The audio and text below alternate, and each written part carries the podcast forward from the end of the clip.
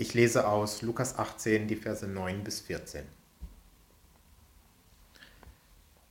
Der Pharisäer und der Zöllner.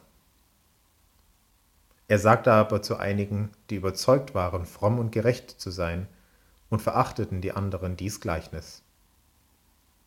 Es gingen zwei Menschen hinauf in den Tempel, um zu beten, der eine ein Pharisäer, der andere ein Zöllner. Der Pharisäer stand und betete bei sich selbst so. Ich danke dir, Gott, dass ich nicht bin wie die anderen Leute, Räuber, Ungerechte, Ehebrecher oder auch wie dieser Zöllner. Ich faste zweimal in der Woche und gebe den Zehnten von allem, was ich einnehme. Der Zöllner aber stand ferne, wollte auch die Augen nicht aufheben zum Himmel, sondern schlug an seine Brust und sprach, Gott sei mir Sünder gnädig. Ich sage euch, dieser ging gerechtfertigt hinab in sein Haus, nicht jener. Denn wer sich selbst erhöht, der wird erniedrigt werden, und wer sich selbst erniedrigt, der wird erhöht werden. Da steht er, der Tempel, in dieser großen, heiligen Stadt, auf dem großen heiligen Berg. Da steht er, und da, dort wohnt Gott in diesem Gebäudekomplex, ummauert und bewacht und gewaltig und geheimnisvoll. Und du bist auf dem Weg dorthin. Du läufst durch die engen Gassen Jerusalems, und je näher du dem Tempel kommst, desto wuseliger und voller wird es. Um dich herum sind Verkaufsstände, manche für Essen, manche für Opfergaben, und du siehst die Tempelmauer, und du läufst in Richtung Eingang, durch die Menschenmassen hindurch, und es ist laut. Aber drinnen wird es immer leiser, je weiter du reingehst. Und allzu weit darf man natürlich nicht reingehen, aber man geht eben so weit rein, wie man darf. Und alle möglichen Menschen kommen hierher. Bekannte und unbekannte Gesichter. Priester, Lehrer, Ärzte, Händler, Sklaven, Männer und Frauen, Alte und Kinder und all das Gewusel und all die Menschen und irgendwo singen welche und all die Gebete und all das und warum? Weil Gott hier ist. All das drumherum, alle Regeln und alle Heiligkeit letztendlich aus diesem einen erstaunlichen und wunderbaren Grund. Wenn du Gott begegnen willst, dann bist du hier im Tempel genau richtig. Gott ist hier und du kannst mit ihm reden. Wahnsinn. Und es war aber auch ein langer Weg hierher.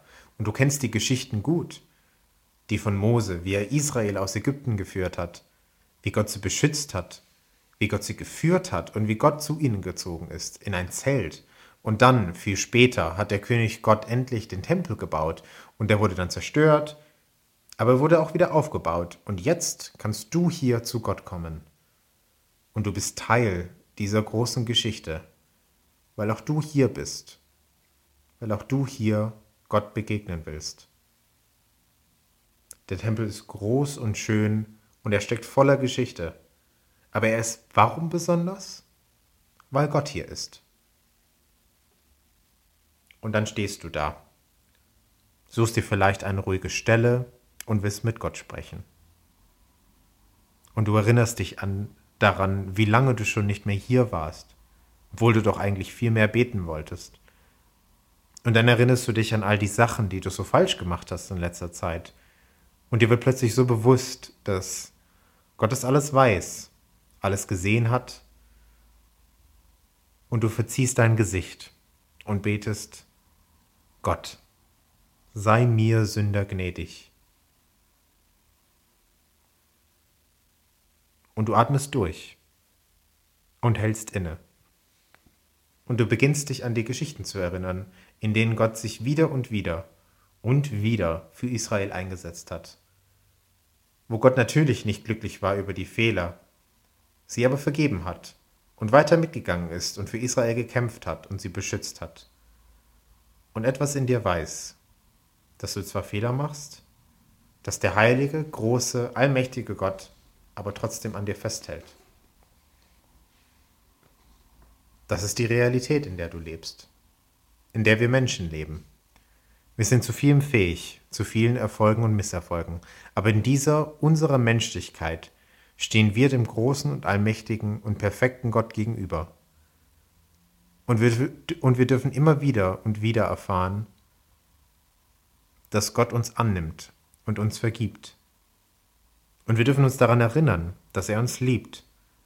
Natürlich findet er es doof, wenn wir uns doof verhalten, aber er hat Geduld mit uns. Und immer wieder sind seine Arme für uns offen und alles Schlechte ist wie weggeblasen. Und wir stehen da in unserer Schwachheit und wir brauchen diese Geduld und Gnade. Der macht das also schon alles ganz richtig, der Zöllner. Aber der Pharisäer, ja, schwierig. Die Pharisäer waren ja eigentlich die, die es richtig machen. Die ihren Glauben ernst nehmen, die keine Ausreden zulassen. Und die Dankbarkeit, die der Pharisäer in seinem Gebet zum Ausdruck bringt, ist ja an sich auch erstmal was Gutes. Dankbarkeit für die eigene Position, die eigenen Fähigkeiten, die gute Bildung, das ist alles erstmal richtig so. Aber wenn wir dem Gebet des Pharisäers so zuhören, dann hört sich das mehr und mehr überheblich und arrogant an. Der scheint sich selbst irgendwie ganz toll zu finden. Vielleicht hat er ja auch ein bisschen lauter gebetet, dass die Umstehenden ihn auch noch hören. Vielleicht hat er sich gedacht, dass das die anderen dazu anspornt, auch so toll zu werden wie er. Es könnte zu ihm passen. Und wir, können uns, und wir können uns richtig ausmalen, wie er nach seinem Gebet wieder aus dem Tempel hinausgeschritten ist, mit aller Würde, die er aufbringen kann.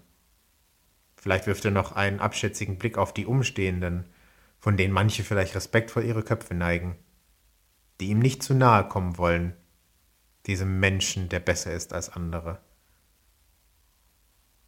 Ja, und bei all seinen Worten und seinen Blicken auf die, die nicht so gut sind wie er selbst, bittete er Gott auch nicht um Vergebung. Hat er es vergessen? Glaubt er wirklich, er hat das nicht nötig? In jedem Fall scheint es sein Stolz zu sein, der ihm im Weg steht. Sein Stolz, der ihn davon abhält, ernsthaft und mit offenen Augen für die eigenen Bedürfnisse und Fehler vor Gott zu treten. Und wir, die wir das alles so beobachten, können eigentlich nur unsere Köpfe schütteln, oder? Wie kann ein Mensch denn so selbstverliebt sein? Ob er wohl Gott erlebt hat in seinem Gebet im Tempel? In den Geschichten der Bibel wird der Mensch, wenn er Gott begegnet, oft ganz kleinlaut. Wenn der große Gott vor einem ist, da merkt man plötzlich, wie klein man selbst ist. Aber der Pharisäer scheint sich kein bisschen klein zu fühlen. Er scheint sich vor allem selbst zu erleben. Ja, Zöllner gut, Pharisäer nicht so gut. Ich glaube, so sollen wir diese Geschichte Jesu verstehen und so sollen wir uns dabei fühlen.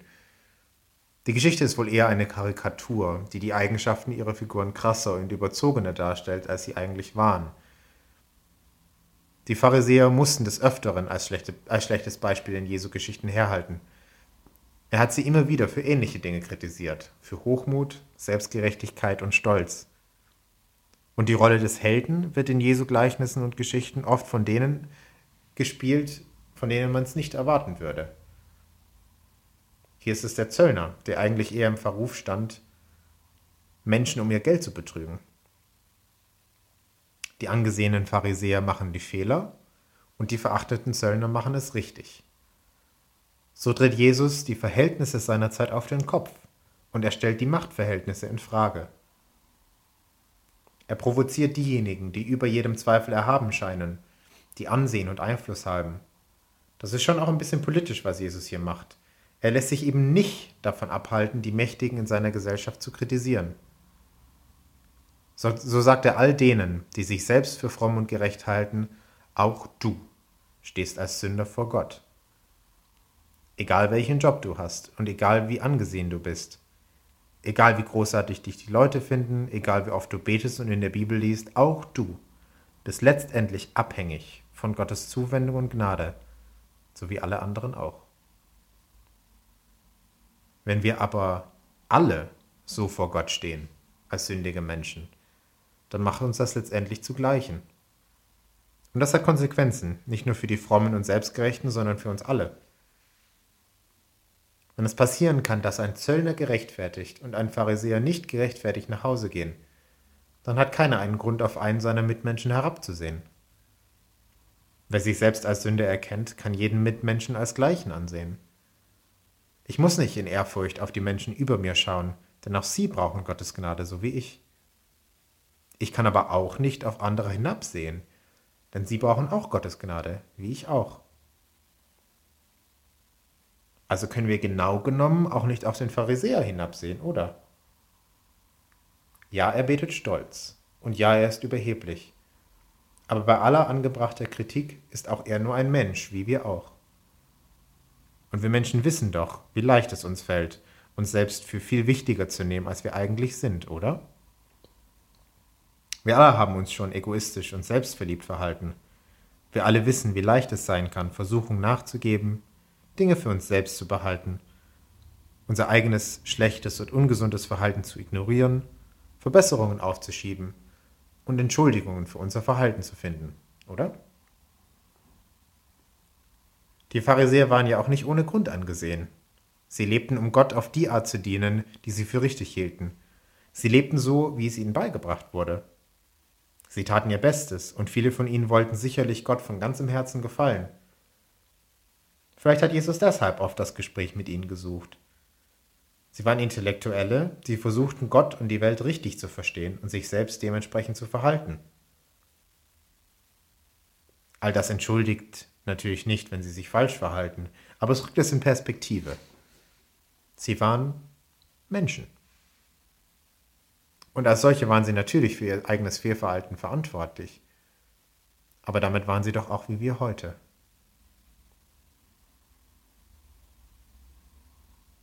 Wir können von dieser Geschichte lernen, dass Gott da ist und uns begegnen will. Es hat sich herausgestellt, dass man Gott nicht nur im Tempel begegnen kann, sondern auch sonst und überall. Wir können uns im Gebet an ihn wenden und wenn wir dabei feststellen, dass wir eigentlich unwürdig sind, dann ist das vielleicht gar nicht so verkehrt. Aber Gott begegnet uns in unserer Fehlerhaftigkeit und vergibt uns und macht uns gerecht, wenn wir das denn wollen. Wer meint, wichtiger und richtiger und besser und gerechter als alle anderen zu sein, der sei gewarnt. Vergiss nicht, dass auch du vor Gott als sündiger Mensch stehst, auf einer Höhe mit allen anderen. Und für uns alle gilt, wir alle stehen als Gleiche vor Gott, als geliebte Sünder. Und darin besteht die große Chance dieser Geschichte. Wir leben als Mitmenschen unter Mitmenschen und das gilt für uns alle. Natürlich regen wir uns manchmal gegenseitig auf. Und wenn Fehler passieren, dann haben diese Fehler auch Konsequenzen.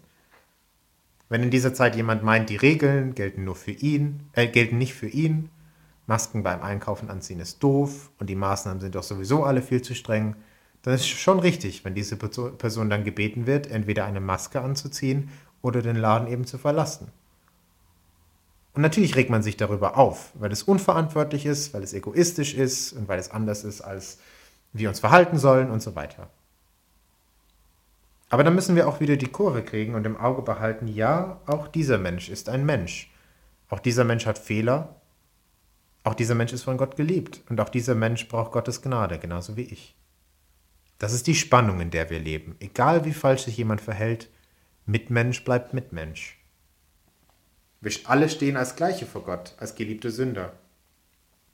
Und diese Erkenntnis schützt uns vor Überheblichkeit. Denn auch ich weiß, wie leicht es sein kann, Fehler zu machen und sich so und so zu verhalten. Wie leicht es sein kann, falschen Gedanken hinterherzulaufen und von den falschen Leuten zu lernen. Aber diese Perspektive schützt uns auch davor, andere Menschen zu hoch zu stellen oder über jeder Kritik erhaben zu sehen. Denn auch dieser Mensch ist Sünder. So wie Jesus es sich erlauben konnte, Kritik an den Mächtigen in seiner Gesellschaft zu üben, so können wir das auch tun. Wenn Machtmissbrauch in Firmen oder Kirchen oder in anderen Organisationen geschieht, dann ist es richtig und wichtig, diese Menschen zu kritisieren, diese Verhältnisse aufzudecken und Fehlverhalten auch zu bestrafen. Kein Mensch ist über Zweifel oder Kritik erhaben, denn wir alle stehen als Gleiche vor Gott. Aber egal wie, wie, aber egal wie viele Millionen jemand hinterzogen haben mag, auch diese Person ist von Gott geliebt und uns Mitmensch. Diebstahl hat dann trotzdem rechtliche Konsequenzen und das ist auch gut so. Aber auch Menschen, die mit gutem Grund im Gefängnis sitzen, sind Menschen.